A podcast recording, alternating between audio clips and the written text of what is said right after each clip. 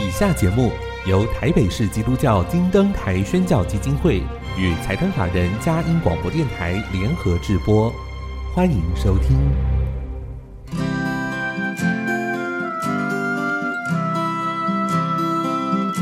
在现代紧凑的生活节奏里，以爱建立和谐的家庭生活，以喜乐专业的态度投入服务，一起营造你我的美丽人生，成为一个快乐又丰富的译文生活家。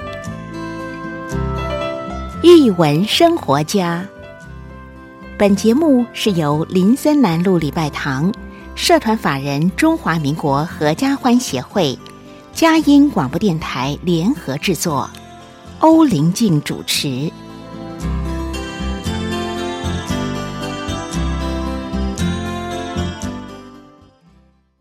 这里是佳音联播网台北 FM 九零点九。桃园 FM 一零四点三，各位亲爱的听众朋友，大家好！您现在所收听的节目是《艺文生活家》，我是节目主持人林静，很高兴跟您在空中相会。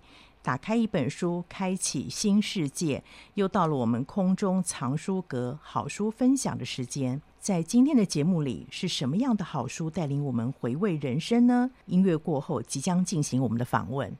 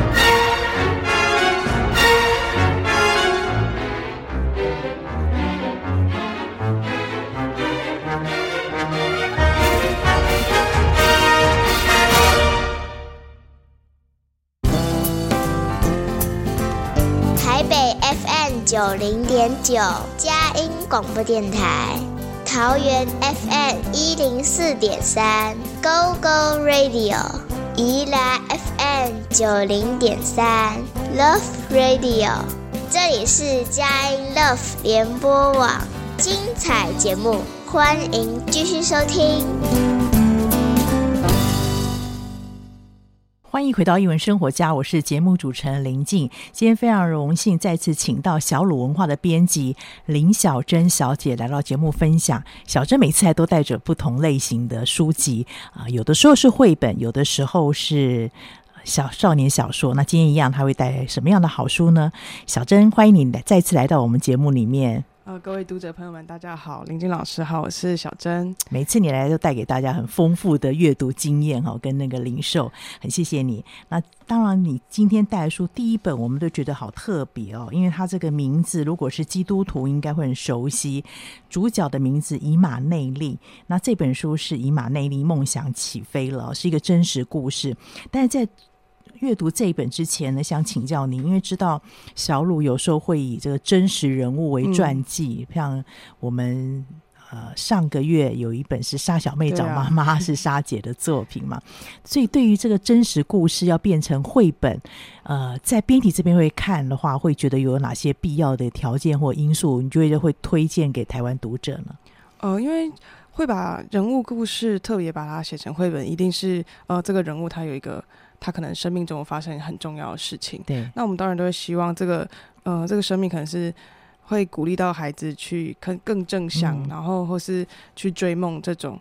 那很多都是从他小时候就发生的事情，嗯、然后，呃，这个这段生命就是那位人物的生命也会，嗯、呃。就透过看他的故事，然后孩子们也可以从中去体会他发生过什么事情，嗯、然后他用什么态度啊来去面对这个困境。哦 okay、那最后他走到了，嗯、呃，他可能长大之后，他变成了一个什么样的人？嗯、那这个故事，呃，就是孩子，我们都希望孩子可以从中去感受，因为对我来说，我觉得故事其实也是另外一种经验，对，不是自己经历过，可是同样也是一种经验。嗯对，那生命故事因为是真的发生过，所以会更加的激励人心。哦，对，有时候我们不可能去。走每一个人的人生，对，好，但是从孩子的视角出发去看到每一个不同孩子的生命历程，会帮助他未来更勇敢，嗯、或者是遇对遇到挫折的时候，可能有一个典范在那边。他想起他曾经读过这个故事，好，他可能会得到一些帮助跟激励。有时候就是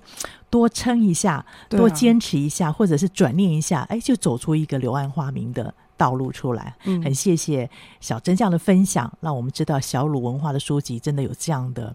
特别在人物传记上面有这样子的一个选择跟考量。那我们回到了这本书《以马内利梦想起飞了》，先帮我们介绍一下他的作者跟会者啊，然后再来谈谈他的故事的梗概。好，我们这个作者他是罗利安·汤普森，那他是呃，他其实是一个软体工程师，但他后来就开始写，嗯、呃，为儿童跟年轻人去写书。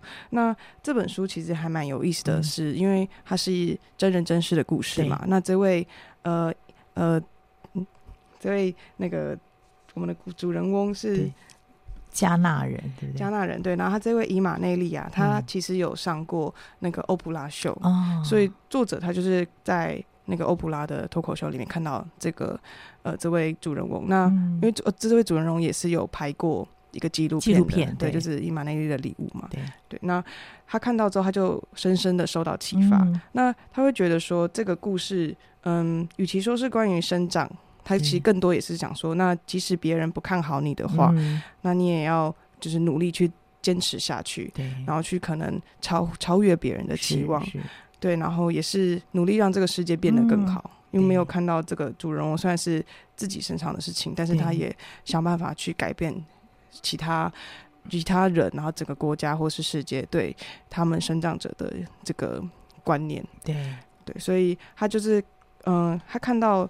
以马内利，然后就觉得说，每个人，尤其是孩子，嗯、那如果他们不管他们是面临面临到什么挑战，也可以去从以马内利，呃，以他为榜样，嗯。并从中去获得启发，对，对，所以他觉得以马内利给了他非常大的决心去完成这个故事。嗯、对，因为特别是这个非常激励人。这个以马内利从小刚出生，这个故事一开始的时候是说他在西非的加纳有个男孩出生了。一开始形容他的双眼对闪耀着光芒，然后哭声非常响亮，表示他其实一个感觉上以为是一个健康的孩子，只是呢他。只有一只腿，对不对？对。那但这个一只腿就会变成在加纳是一个诅咒的、很不祥的一件事情。对，所以我们可以看到那个图画哦，这个画家也是很厉害，很厉害，是。对他，他真的很画家很有经验吧？是。嗯，他应该他更多的其实是画，就是关于可能非虚构类，然后历史类的东西。Oh, okay. 对，那他也有创作一些其他的呃。绘呃图画书，对对，那他是奎呃尚尚恩奎尔斯，嗯，对，那我觉得他把他的小细节，就是你可以看到，可能爸爸，嗯，其实在一一旁就是很不开心、沮丧，然后根本不想看这个孩子，对。对，然后甚至他在翻到下也会看到他，嗯、他干脆就离开了这个，嗯、然后只留下妈妈在照顾孩子。对，我觉得他的图也是非常的有力量，然后又很质朴的把。那个可能他们加纳的一些呃一些环境，嗯、然后给表达出来。对，刚刚那个小珍有特别提到，他把这个加拿的环境哈，那我看了一下这个会者，呃，他这边介绍好像是说他会常常过去的是属于历史跟神话的交集的作品，所以的确有这个风格在这边。好像我们看一些历史的插图会有这样的一个方式。那刚刚还有就是一开始提到。孩子出生，特别第一页，我觉得看了好心疼。那个爸爸根本连孩子望都不望一眼，可是那个妈妈的眼神，我觉得有有一种坚定的力量，有一种也许是，孩子，对对，为着捍卫孩子那个心情，那个手的还姿态，对不对？嗯、那个小细节地方都处理的非常好。嗯，对，所以我们从在接下来也可以看到这个妈妈，甚至就是。呃，就算他看到孩子是有生长的状态，嗯、可他还是为孩子取名为伊玛内利，对就是神与我们同在。同在是对。那他也是成，呃，就是也是以马内利生命中非常重要的人物，嗯、他就不断去鼓励他，是然后并且也是呃告诉他说，你要去用自己的力量去获得一切。嗯、对，所以就是不管是爬跳，然后学习取水，或是爬树，这些他都。他都说，以马内利你就要自己去做。对，我觉得这个给他很大的帮助，哎，让他成为一个自己可以自立，然后赢得别人尊重，不是从透过乞讨，从头过到他就是靠自己的力量，然后他会想办法解决问题。对，对，而且我觉得，尤其是妈妈最后在她快要过世的时候，有甚至有说。就是你要尊重你自己，然后别人这样也才会尊重你。嗯、我觉得这件事是非常的呃撼动人心的一句话，是是要受人尊重，然后照顾你的家人，嗯，绝不乞讨，而且永不放弃。简简单单的字，可是却影响了伊马内利的一生。对，对，那他以马内利也带着这个精神，就是去影响所有的人。嗯嗯，嗯在看的时候，其实那个图像也好美，他那个把加纳。当地的那个颜色，或者是那个光线照的时候，嗯，好，那个产生出来的整个表现出来。那另外就是在这本书，我相信应该是引起蛮多的一些回响啊，特别这种身障的身心障碍这样的主题，呃，可以提提看这里面的议题，或者是读者有什么样的回馈吗？阅读者，嗯，首先当然是它是一本跟。呃，身障人士有关的。那从伊马内利的故事，我们就看到他就算只有一条腿，嗯、然后他还是坚持着，就是他靠着骑脚踏车的方式，嗯、然后去呃去为自己写了一个计划，然后去游说其他人来帮助他，然后他就。骑靠着骑脚踏车单脚的方式，然后就游加纳一圈。嗯，我觉得这真的超过六百公里耶，这非常不容易。我，我们正常人都 不是那么容易了。我特别去查说，绕台湾一圈是大概九百多公里，啊、所以大概就台台北，然后绕到绕过屏东，然后再到花莲或台东之类的。哇，然后就用单脚去做这件事情，这、嗯、真的是非常的辛苦。嗯，对，然后他。这种不放弃的精神，就是也让也让大家看到了他，嗯、然后他也陆续去参与到了很多不同的呃体育赛事，也获得像是 Nike 或是 ESPN 的国际奖项。嗯、那他甚至在埃及开罗，就是受邀成为传递奥运火炬的那位。是对，那他也有拍一部纪录片，嗯、就是伊马内利的礼物。对对，那他的故事甚至就是也让加纳原本在加纳，嗯、呃，身障者是非常。的不受重视，甚至是可能被讨厌的一些人，嗯、然后甚至大家都会觉得说，生长者只能乞讨而已啊，嗯、还能做什么事情？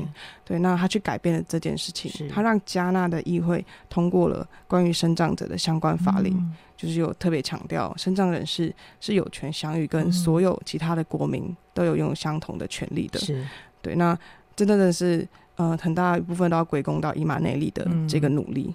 嗯对，然后还有他持续不懈的去呃说服大家说，你看我可以做到，所以大家其实都可以做到，嗯、我们都是一样的人。是，对。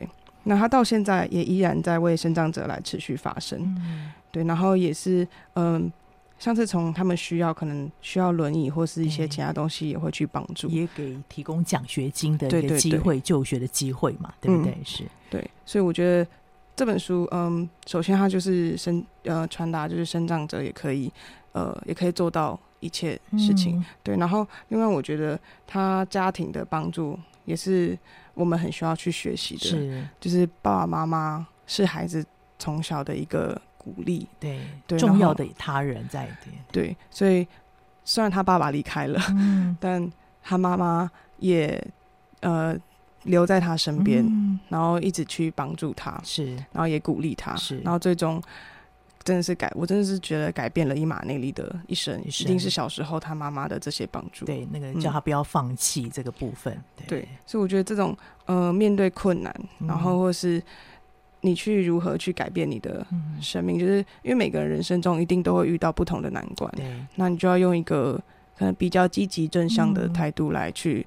试着去面对这件事情，然后想办法解决。像是故事里也有发生，他被其他孩子讨厌，嗯，也是应该说不跟他玩吧。是的时候，对啊，对。那他还是想办法说，那我就去买一颗球，啊啊、你们想玩 就要让我一起玩，解决问题。其实这很有意思，哎，这个孩子其实小时候就很聪明，是对。然后或者是骑脚踏车一样，嗯、他他看到别人都骑脚踏车，嗯、他也觉得说，为什么我不行？嗯、那所以他就请别人帮他，就是一只脚绑在。那个脚踏车上面就靠单脚去骑，所以最终他还是用单脚来完成他这个梦想。是对，这种态度是孩子。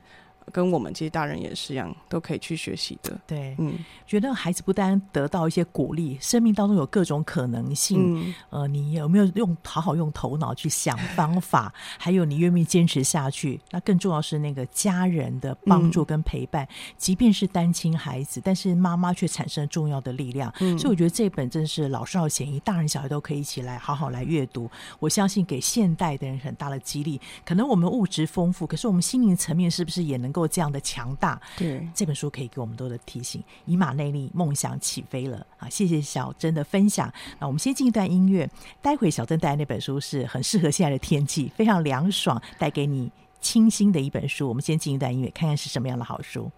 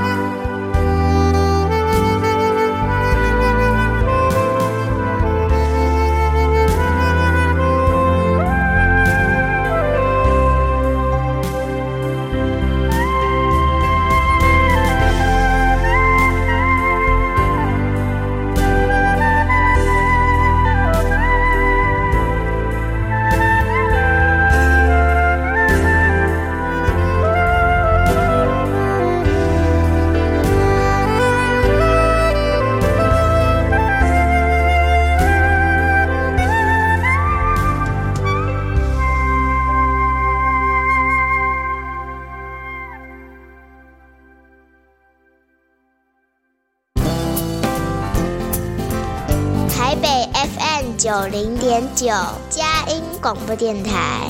桃园 FM 一零四点三，Go Go Radio；宜兰 FM 九零点三，Love Radio。这里是佳音 Love 联播网，精彩节目，欢迎继续收听。回到一文生活家，我是节目主持人林静，很高兴跟听众朋友在空中谈书，特别是我们请到的优质出版社小鲁文化的编辑林小珍小姐来到节目分享。刚刚小珍分享了一本带给人激励的好书《以马内利，梦想起飞了》。那现在这本书，我们要转换一下心情，天气好热，对不对？大家会想到那种绿油油的呃树林里面，在里面纳凉，然后非常凉爽。但是呢，你会发现有出现一个书店哦，然后书店的主要成员竟然是青蛙，哎，那会发生什么事情？小珍可以跟我们介绍这一本《青蛙书店》吗？好啊，这本《青蛙书店》是一个嗯、呃、很可爱的书，然后其实你就是连我一个可能没有那么喜欢青蛙，可能对青蛙还是有点害怕的人，我觉得。作者都把它画的非常的可爱，对，然后也很其实嗯，虽然是很真实的，因为很细腻，嗯，但你依然会觉得哇，这故事真有趣，是。对。然后我觉得这个哦，作者叫做八木明子，嗯，日本的作家，对，日本的作家，对。然后他本身就有获得过讲坛社的绘本新人奖。嗯。佳作奖，对，然后他也是呃为孩子而创作，然后也是持续在创作，大人也可以一起享受的绘本。那、嗯啊、这本书我就觉得真的是小孩大人都非常的适合，是对。然后呃，我刚才跟老师说到，这本如果你把它摆在书店里面，就是 书店里的书店，它也是故事里的故事的感觉。对，那这本书我觉得嗯。很有意思的是，你开打开到它的书名页的时候，你就会先看到一个书店。嗯，那你一开始会觉得说，哎、欸，这不是就是一个人类的书店吗？嗯、就是一个古老的书店，然后它旁边又是森林，森林啊，很宁静，很悠闲。哇，其实这个描述就已经让我会很想去这个书店看看了。但没想到是你在翻页，却会发现它其实要说的是一个在森林的深处还有另外一间书店耶。嗯、然后你会看到，呃，读读呃画作作家。会画满屏的绿色，然后就看到青蛙在里面，然后他们都朝着同一个方向，嗯、他们要游到的是呃掩藏在层层荷叶下面的柳树的根部，根部。然后再翻下，你就看到哎，这这里居然有一间青蛙书店，很讶异啊，对啊，而且另外一个天地哦，你会看到有蝌蚪，然后还有那种小青蛙，嗯、就是蝌蚪正在变成青蛙过程，很可爱，还有一点尾巴，没错，对，然后还有更大只的青蛙，就发现哦，对，它就是成人的青蛙。嗯。对啊，然后就觉得说哇，青蛙也有书店。那在他们的书店里，你会看到什么书啊？嗯，当然就是都会跟都是跟这些青蛙有关的书。对，不管是从小青蛙会喜欢的那种，嗯、呃，青蛙诞生了，嗯、啊，这个蛋是从蛋里面生出来的，对不对？诞生了这种很受到蝌蚪宝宝欢迎的绘本。嗯、那当然也会有，嗯、呃，可能是小小青蛙们。也会喜欢的，那就是好可怕、好可怕系列，嗯、就是好可怕、好可怕的蛇，蛇他们天敌对，然后甚至还有猫跟乌鸦，这、嗯、好真实哦，没错，对。那当然还有就是不管大人的大青蛙或小青蛙都喜欢的，嗯、开了一间书店的青蛙。嗯、哦，他讲的是这间青蛙书店他的首任店长的故事。嗯、哇，真的太有趣了！就是因为有了这间书店之后，嗯、森林里的青蛙。都变成能读书的聪明青蛙，很可爱。作者的文字很有趣之外，他的图也是画的非常的呃很细致。对对，然后他在画面上面也是非常的有趣。嗯，而且很有意思诶，那个他这边是青蛙在读书，然后是。那个书是我和青蛙是一个小男孩了，对，他就是受到这本书的影响。对，因为在看后面就再往后翻，都会看到说这本书，这本我和青蛙就是带给这个青蛙店长灵感的书，是对啊，所以他们就是依照着这本书来去制作更多的书。我觉得这本绘本很有意思的是，他他真的是把一个一个书店会做的事情，卖书、讲故事、说故事嘛，然后然后还可以让。呃，青蛙们在这里找自己喜欢看的书、嗯、啊，甚至我觉得超可爱的，它还有为雨蛙去有一个小小的书，啊、一个小小的格子，我觉得真的好可爱，就是那个比例都比人家小一点点。哦、对，然后不过可能，嗯、呃，我们的书店可能比较不会有，就是它在书店里面还会去做书，制作书籍，从写故事到把它呃画出来，那这都会都呃甚至把它制作出来，就是装订那些都是在这个书店里做。做到的，所以我觉得他其实小小的一本书讲了好多的事情，对啊，对不对？就是也是以一个故事的架构开始，嗯、然后也让我们孩子们知道说，哦，原来书是怎么做出来的。对，那那故事之外，后面有故事的形成嘛？那还有那个书那本书到底怎么样？那个纸从草开始做成纸张。可以想象，就是他就把想说，如果是青蛙，他会去怎么做书啊？对啊，然后他是拿草根来做成纸张。其实我们好像以前也是这样嘛，就是造纸的时候，确实蒲草嘛，对埃及的蒲草那个，其实就是类似这种方式。然后他们拿的是呃花果实来当画图的颜料啊，然后拿种子做成浆糊，还甚至还拿。荷花的茎，因为他们住在呃都是荷花的那种池塘里面，对，然后是拿蛇吞下的皮来做封面，嗯、我就觉得哇，都运用到了，好酷哦！就是如果是青蛙制作的书籍，就会长这样子，嗯，对。那在创作故事上面也是，就这本书后面就会提到说。啊，书创作出来之前，当然要有故事啊。啊，故事是怎么？故事发想怎么来的？故事就是从生活。嗯，我觉得很有意思的是，他把它变成就是你从你缺乏灵感，那就去感受生活。生活，对。你就在生活中就会发生一些很有意思的事情，然后最终它可能就会变成你写的那个故事。故事，对对。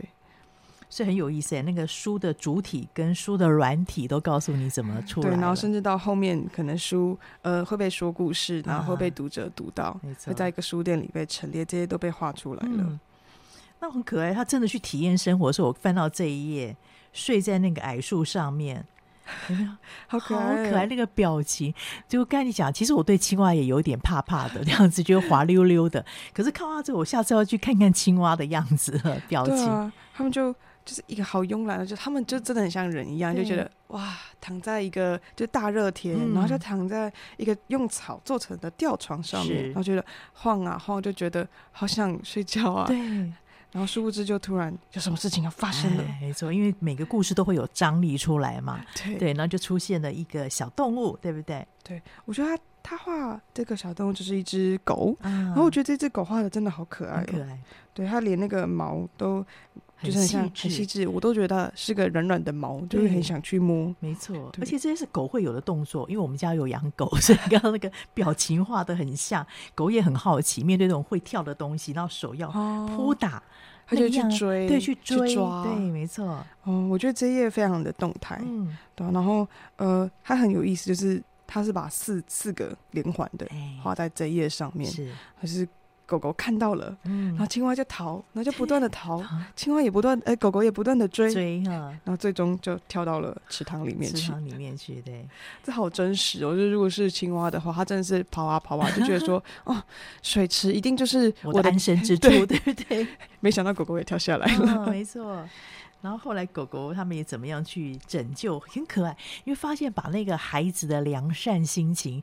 本来是被追逐的，哎，既然大家合力要去救这只狗狗呢？对啊，因为狗狗也最后像是变成他们的朋友一样，嗯、也是跟着呃青蛙们一起在水里面游泳啊之类的，是。对啊，但毕竟呃青蛙就是可以生活在水里，嗯、但狗狗没有办法，所以它就游累了，嗯，只好就是呃狗青蛙们就帮助它到荷花上去睡觉，是。休息一下。对，那当然后来这段历程又会转换成另外一个有趣的故事，这个部分我们就。不爆雷哈，让大家可以再去继续看。我只是觉得他这个画的好细致哦，哇！我刚才看他每一片叶子，嗯，对啊，他都画出那种嗯层次感，对，那个质感都有画出来。然后包含那个他的每一只青蛙身上有一些斑点啊，蝌蚪上面的那些斑点，哦，画的非常细致。它有一些小巧思，我觉得就是如果你有发现，呃，他作者青蛙就是它是有。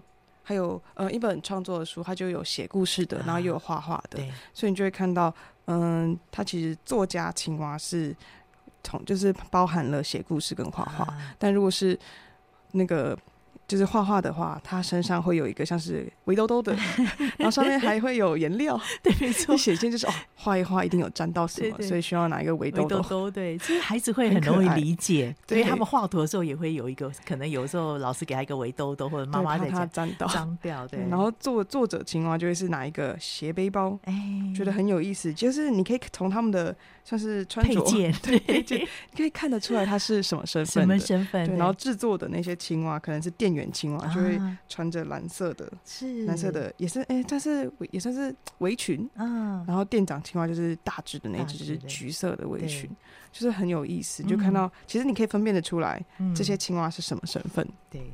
所以我们常说，哎，都是青蛙，怎么分啊？他这作者就放了这些小巧思在上面，啊、去看到他的，因为他要做这件事情，他的身份，所以有不同的配件在这上面。嗯，我最喜欢的一页，里面有一页就是，哦，除了他说故事的那页很那几页都很温馨之外，嗯、其实我最喜欢的还是他那个连环图啊，狗的那个是是，对，因为我觉得。青蛙的动态太有趣了吧？嗯、就是他就是先先从吊床上跳下来，嗯、然后就跑着跑着之后，他就去，我觉得很有意思，他就想要去勾那个树，就没有勾到，他就啊勾不到树枝啦，大事不妙了，就就想说怎么办？怎么可以这么可爱？青蛙逃啊逃啊，还逃不掉。我觉得这个动态感跟它的文文图去配合这件事情，在这页上就是非常的有意思。哎，它不同角度，对，不对？让你有时候好像正面看，又侧面看，又挤四十五度角这样子，你会跟着它，好像在 进入那个状况，很 紧张的样子。狗狗在追你，赶快跑啊！对的感觉。然后这种，然后你又翻到后面，看到他们到了水里面，就是一个就是啊。回来了，回来了，这是我的安全了，好，但是可以悠游自在了，这就是嗯，我们擅长的东西就是游泳。我觉得这这两页的变化真的是非常的有趣，对，很生动哦。单纯这两页，所以绘本非常有趣，是这里面看到时间，嗯，对，看到它那个角度、镜头不同的变化，还有那个心情，对，文字里面那个心情，我们会跟着他一起，很紧张又很放松，那样。对啊，就这故事真的，嗯，作者把。这真的是一个套一个套的感觉。作者把一个事件，然后也是呃把一个事件写成一个故事，嗯、然后也是里面的青蛙。作者也是把一个世界写成一个故事的感觉，书中书的概念。对，对，对，对，所以很谢谢小珍这样的分享，带给我们的是更多的愉悦。好，刚刚那本以马内利的话是给我们多的激励。那绘本还有另外一个。目的呢，也是带给我们更多的愉悦。那当然，这本书最后面还有很特别的青蛙文，对不对？对，这是这本书一个很大的特色。嗯、它就是呃，作者都是把五十音日本的五十音真的用青蛙文去表达，嗯、然后会会日文的孩子或是大人可以试试看去对照，然后去念念看。对，因为书会有文字嘛，嗯、那到底青蛙文长什么样子呢？大家来打开书。特别最后一页来对照一下，再回到书里面去看，你会发现说这个真是作者很重要的巧思在这里面。对，很谢谢小珍的分享。那我们先进一段音乐，待会另外一本书也非常有趣哦。你今天带的这三本书的不同类型的啊，丰富我们的阅读经验。我们先进一段音乐，大家看看还是哪一本好书呢？我们先进一段音乐。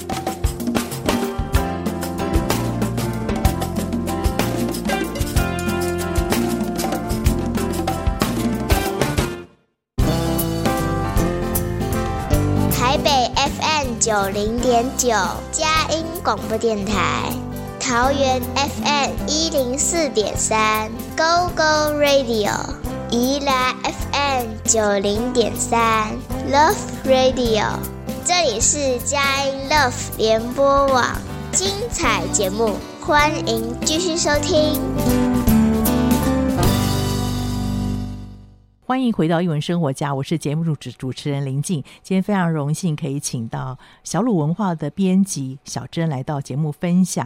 刚刚小珍分享了两本好书，《以马内利，梦想起飞了》，带给我们很多人生的经验，跟孩子可以遇到困难时候的一些力量跟鼓励。那另外一本书《青蛙书店》呢，是在这么炎热的夏天，带给我们一种清凉舒爽。有趣的阅读经验。接下来这本书也非常特别，它应该算是类似少年小说的方式，嗯、对，然后也有算是桥梁书，桥梁书的，呃，也非常神秘的一本书。我们请小珍来为我们介绍，我相信这应该翻转我们很多的阅读经验。对啊，这本呃《饮水喷泉秘密事件簿》，它其实是我们呃再把它重新请译者老师。重新再翻译一次的书，嗯、那它是一对姐妹，呃，创作家，她是嗯，姐呃，作者是凯特克里斯，嗯、绘者是莎拉克里斯，姐妹党所创作的书。啊，对，然后它也是非常经典的西洋儿童文学桥梁书，对。对，然后里面非常非常特别，就是它是用不同的嗯方式形式，从、嗯、电报信件。变迁之类的，然后去写构成这本书的。所以在最一开始，你就会看到，他就有声明说，这本书的内容是由沈鲑瑜老师的五年级班上学生收集编排而成的，啊、真的是一件事件簿。所以我觉得这个书名也是取得非常非常的好，嗯《饮水喷泉秘密事件簿》是对。那我觉得，呃，这个故事它除了在编排上面非常的不一样之外，它还有。它也是一个去探索一件事情的发生，嗯、就是秘密嘛。对，在这个故事就是在讲，在这个干河中小学，它的饮水喷泉发生了漏水的事件。嗯、那漏水了嘛，所以当然要换一个新的，所以校长就决定说，那要换一下。但是这个计划却遭到了学校董事会、嗯、还有小镇自来水公司的层层阻挠。嗯，所以就看到在信件的来往、明信片啊。然后还有便条、报纸、电报之间的传递中，嗯、学生们就慢慢发现说：“哎，这个小镇好像有一个秘密，嗯、一个封存了三十年的故事在背后。”所以他们就发掘出了：“哎，喷泉底下这个秘密到底是、嗯、呃带给大家呃这个秘密到底呃是什么重要的事情？”对对，那他除了就是在。故事的呈现方式是非常的特别之外，那它呃有很多小巧思，从时间啊、日期、字体，嗯、甚至是角色的人名，都可以去细细的探究。对，那内容也有融合，就是像是校园活动啊，嗯、或是商业机密，对这些的呃，可以去思考一些生活议题。对，刚刚小珍我们在休息的时候，小珍有跟他聊天嘛，他就说到这个故事里面的。角色慢慢慢慢的呈现。我们一般如果看小说的话，会是慢慢铺陈一点点，但它是用那种堆叠不同的切面进入，让你慢慢哎看到这个角色，他可能有些改变跟转换哦。可以跟我们分享这一块吗？就是嗯，我们看小说真的是习惯有一个像是第三人称，或是他就会去描述说什么事情发生了，啊、那这个人他的个性可能是什么？什么样？那这这本书，呃，这本《饮水喷泉秘密事件簿》，它因为都是不同不同的信件之类的，然后去堆叠而成的，所以你看不到这些旁白似的那些描述，啊、没错，你就是从可能第一封信就是写到说，哦，呃，金鱼，我们的呃。秘书校长秘书，他就写给嗯、呃、那位喷泉公司的呃设计师，对，说哎、欸，我们需要一个目录，可以麻烦你寄给我们吗？嗯、那收件人要寄给校长，校长 叫卢海象，嗯、对，他是我们的校长。那下一封信你就会看到，哇，水仙是那位设计师，嗯、他回了一个好长好长的信，对，然后还还说的非常嗯很有意思，他说我没有录目录哦，嗯、我都是虽然我盖过非常多的喷泉，嗯、可是。呃，我是为顾客量身打造的，客制化的，所以他必须要看过学校的环境。啊、那你同意的话呢，再回我信，而且没有，我没有电话，所以我讨厌那些愚蠢的 东西，所以请回信就好了。嗯、然后甚至在他的信里面还画了一个很酷的喷泉，对对对，因为它是一个花瓶，嗯，然后有花，然后甚至在最上面还有一个小人站着，对，对，所以你就看到，哎，这位水仙，这位设计师，他是有非常有意思的设计师，嗯、很有个性的，有自己想法的，所以你就会从后面接着看到，像是呃校长。他是个一板一眼的，他就说：“按照我的嘱咐，嗯，秘书写信给你，就是要这些目录。嗯、那你他是不是他可能没有讲清楚？然后我很确定，就是呃，你为那些喷泉，你为那些其他地方打造的喷泉，肯定很华丽。可是我们学校不需要，预算有限，对，它就是一个普通的饮水喷泉，然后价格还是中等的价位，嗯、所以很一板一眼的就说，所以你要告诉我这些资讯，我才能够去跟。”那个可能他要跟董董事会那些去什么的，对对，然后就再看到水星又回了一个很很很多文字，他说：“哦，我觉得呢，你是你没看懂，我就是说了，嗯、我没有目录啊。”嗯。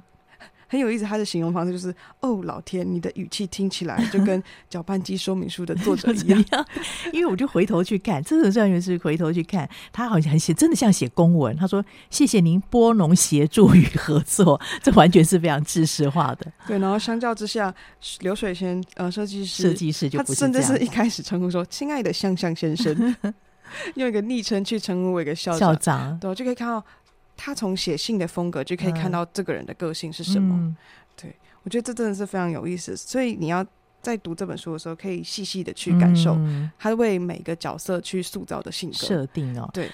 包含这个里面也有一些学生的回馈嘛，也是蛮有意思。他跟他互动的部分，会看到学生非常天马行空的想法。啊、因为他们呃，如果要做一个喷泉啊，设计师就会希望说他要听听孩子的想法，啊、想法对，对他他希望使用者的想法跟诉求，对不对？对，所以那个老师也很配合。啊、我觉得他的呃老师就是沈鲑鱼，对，他就是也会帮。孩子出这个作业说：“哦，那你们也要去想想看，这个喷泉你们想要什么样子的？嗯、对，去描述一下。没错。然后你就看到后面的学生有蝌蚪啊，当然不是那个蝌蚪，但是可以叫蝌蚪。然后还有白莲、荷叶，跟水有关系。米诺鱼，对，米诺鱼，它都是跟鱼或水有关的。啊、对，然后还有龟背啊、鱼鳃，啊、他们就去纷纷想象说。”你会从中看到孩子的天马行空，嗯、就是他可能嗯、呃、想说，喷泉除了喷出水来，嗯、还可以有巧克力跟牛奶吧。嗯，那或者是他呃一个孩子他看了水族箱，啊、想说那这个喷泉应该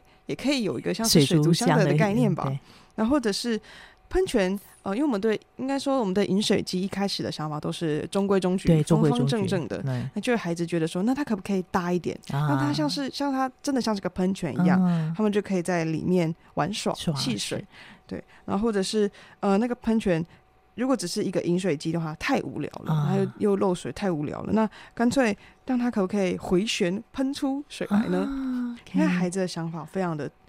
天马行空，而且真的非常是孩子的想法的，甚至连鲑鱼老师他自己也会提到说，哦，他很喜欢这些想法啊，然后也会都把它传递给那个设计师，设计师当然觉得哇，你们真的太有趣了，所以发现这个老师其实的个性特质，就从他跟孩子的互动上面可以看得出来，对不对？对，然后你发现后面也会觉得说。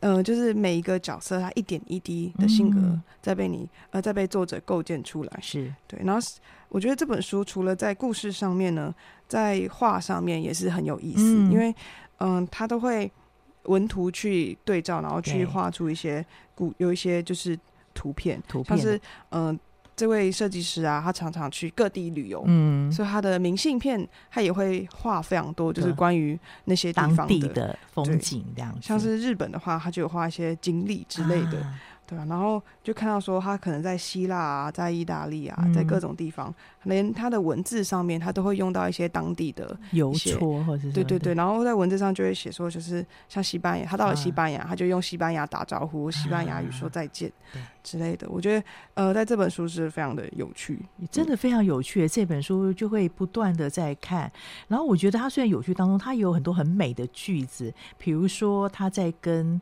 他在意大利吧，有一封信要跟校长讲，他不是只是一座饮水喷泉，他开始要教育校长。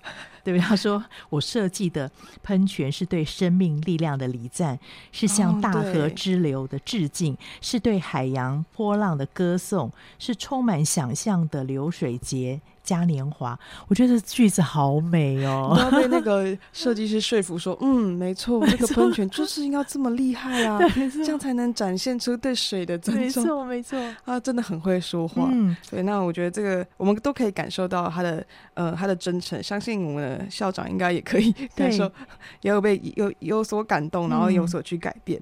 那、嗯、校长最后也有一些调整的，对不对？这个这个真的很可爱，因为呃我们一开始有看到。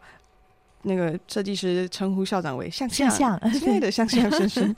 然后校长当然在中间都有在跟呃设计师说：“你不可以这样叫我，啊、没有人会这样叫的。”他心里想讲这样子。我是卢海向，就结果那个设计师真的寄了一只海象给他，没错。然后最后他也屈服了，没有？对，他说：“哦，大家其实也都开始叫我向向。”没错，没错。他的署名也是写说：“哦，向向，你就叫我向向好了。嗯”没错。那到这个故事里面最重要是里面有一个。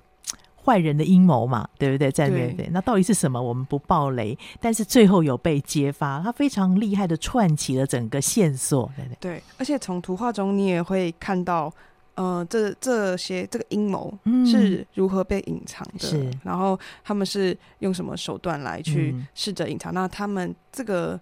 呃，他的阴谋又为了是为了要取得什么利益？利对，其实是可以从呃图画中跟文字中其实都可以去感受到的。所以他一开始都没有说，他只说这是个秘密啊，不可以说，啊、然后要小心。坏人都会说你要小心这个信件，这个这个密件，密件要去销毁它，然后不可以在电话说、啊、之类的，你就可以感受到哦。什么事情隐藏在背后，背后然后渐渐去把它发现。对，抽丝剥茧就可以发现。那我也觉得小鲁也非常用心，后面的那个学习单，我相信也花了很多时间哦。这位老师花很多时间来设计，可以跟我们介绍一下。这个扫 QR code 就可以看到学习单。对，因为我觉得这本书它在呃，它在那种探究阅读的方式实在是非常的有意思，嗯、所以我们有特特别。邀请老师，就是我们的贾文玲老师来，呃，沿着这本书的文本脉络啊，然后去探索真相的同时，嗯、然后去想，去追索线索，然后去呃，边看这些，就可能看完之后可以看看这个学习单，然后去做一些思考啊。对，像是嗯、呃，里面他这本书里面就学生就收集了很多不同的文件和资料嘛，所以你可以去数数看，说他用了哪些形式啊？那这些。你怎么去分出来的？对，然后它这些形式可能有些是比较古老的，像是电报，电报真的是 很有意思，都不是我们这个年代 说听，有的可能听都没听过。对，但你可以想说，哦，原来，而且它电报是怎么去做？它其实是会停顿，停顿，对，对。然后你就会去想说，啊，它其实去了解它是怎么去做，它为什么会形成这个方式？对，那你应该也没有听过，那你可以去多了解。那或者是信件，其实现在孩子可能也比较少写信件了，嗯，对，然后。或者是呃，如果是你的话，你会可能会想用哪一些？嗯，对。然后或是你可以，他呃，也可以去讨论说，因为它不是一个完整的故事，应该说它不是一个连贯的故事，所以它在不同的事件里面中，你一定可以去补足之间发生的事情。对，我们会去脑补。对对对，所以你可以尝试去把它可能去想，然后去演出来。嗯、那最后也是讨论到说。这本书最大的东西就是秘密，嗯，那可能你对秘密的想法是什么？你可以先写下来，是，然后再去看看这本书里有什么秘密，嗯，那可以去比较说，哦，对你来说这个秘密是秘密吗？嗯，就是去你可能去做一个辩证吧，证就是你的想法跟书里的嗯秘密是什么的，嗯，对，然后再去最后再写出说，那看了这个故事中故事的秘密之后，你会。改变吗？你对秘密的想法会改变吗？嗯、是之类的，对对。所以这本书在文图都是非常有意思，很有趣的，孩子慢慢去思考。是，我觉得可以做好几次读书会来进行，对，对 每次看都会有不同的收获，是，那非常值得大家就是看到看完之后再回去往前看。可能一开始你会更加看图，呃，看文字，然后往回去看看图，图对，对，然后去比照文字跟图之间的连贯性。对，谢谢小珍今天带这三本不同类型但是同样精彩的好书，嗯、再一次推荐给大家：《饮水喷泉秘密事件簿》、《青蛙书店》、《以马内利梦想起飞了》三本好书推荐给大家，可以好好的阅读，一起享受阅读的乐趣。很期待下一次有机会再。邀请您来分享小鲁的好书。谢谢各位大朋友、小朋友，也谢谢颖晶老师。OK，谢谢今天听众朋友的收听。我们首播在电台，过几天之后，在我们 Podcast 或者是我们的嘉音联播网，你可以点选下载区里面的链接，可以分享给您中南部或是海内外的朋友，让我们一起进入阅读的世界。在这么天气温热的日子里面，我们能够有一股清凉，而且能够透过书带领我们走向远方。谢谢你今天收听，欢迎下周同一时间再会。